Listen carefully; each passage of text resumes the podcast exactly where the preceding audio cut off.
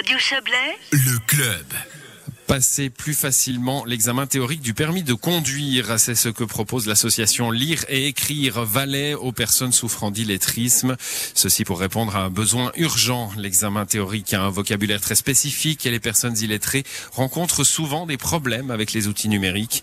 Thierry Nicolet s'est entretenu avec la directrice de Lire et écrire Valais, Valérie Marty Zenrofinen. On l'écoute. Valérie Marty Zenroufinen, vous êtes la directrice de Lire et Écrire Valais. Bonjour. Bonjour. Vous allez proposer des cours pour faciliter l'apprentissage du permis théorique de conduire pour les personnes illettrées, entre autres. Alors, qu'est-ce qui vous a premièrement motivé à proposer ces cours?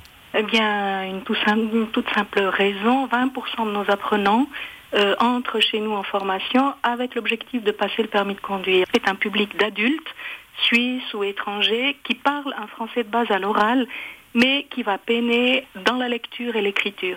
C'est donc un public en situation d'illettrisme, ce qui implique une difficulté au quotidien, hein, euh, du matin au soir, pour lire les horaires de train, pour lire les consignes au travail, pour rédiger un rapport de travail. Enfin, imaginez, hein, c'est des difficultés à toutes les heures de la journée. Et en Valais, il y a une triple difficulté pour qui veut passer son permis de conduire. Euh, le permis de conduire théorique, c'est d'abord cette difficulté face à l'écrit, bien évidemment, puisque euh, tout est euh, dans l'écrit, la difficulté face aux outils numériques, et puis cette difficulté face aux déplacements, en particulier en vallée, entre plaine et montagne. On sait qu'on a une situation géographique assez spécifique qui implique des déplacements nombreux, avec des horaires limités dans les transports, hein, ce qui implique aussi une grande perte de temps. Et puis, une des raisons qui est liée directement à ce cours permis de conduire, c'est la volonté pour nous d'introduire le numérique dans nos cours.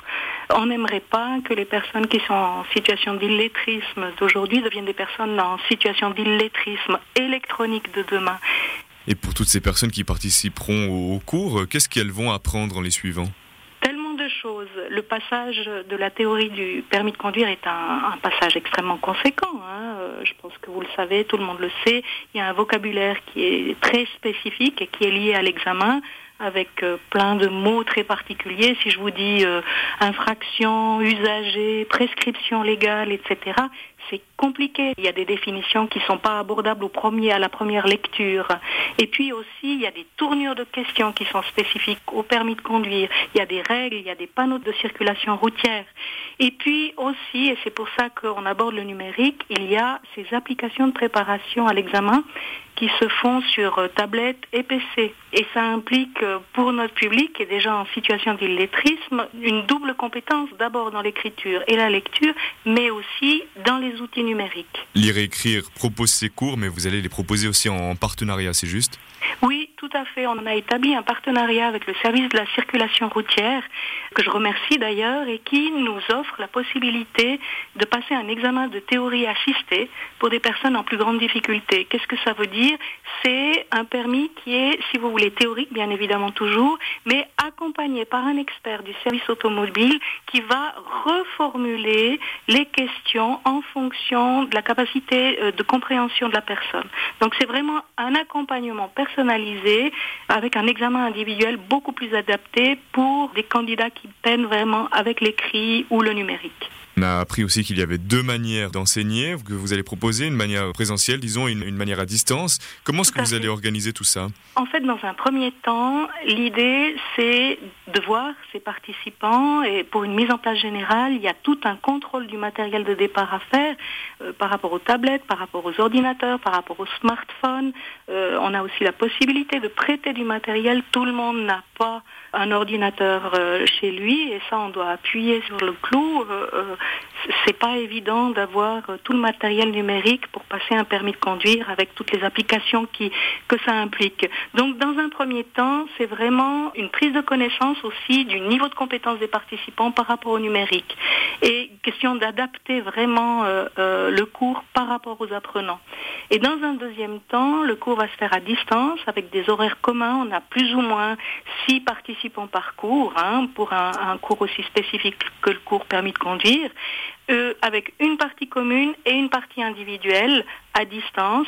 Et puis euh, cette offre euh, qu'on a aussi qui est tellement précieuse, des soutiens individualisés, si besoin est, qui sont assumés par euh, des personnes bénévoles en plus du cours à distance. Ces personnes bénévoles peuvent même se déplacer sur place et en fait elles prolongent l'apprentissage qui a été fait par la formatrice de lire et écrire. C'est-à-dire qu'il y a un suivi qui est quand même très spécifique selon les besoins de chaque participant? Bien sûr, bien sûr. Euh, euh, J'ai même l'exemple d'une formatrice, je trouve ça absolument incroyable, qui a réussi à faire passer le permis de conduire à un participant qui n'avait ni ordinateur ni tablette et ils ont, elles ont fonctionné uniquement avec le, smartphone. Et cette formatrice nous racontait qu'elle voyait passer cette personne euh, au volant de sa voiture avec beaucoup de fierté, on la comprend. Ces cours, quand est-ce qu'ils auront lieu et où surtout?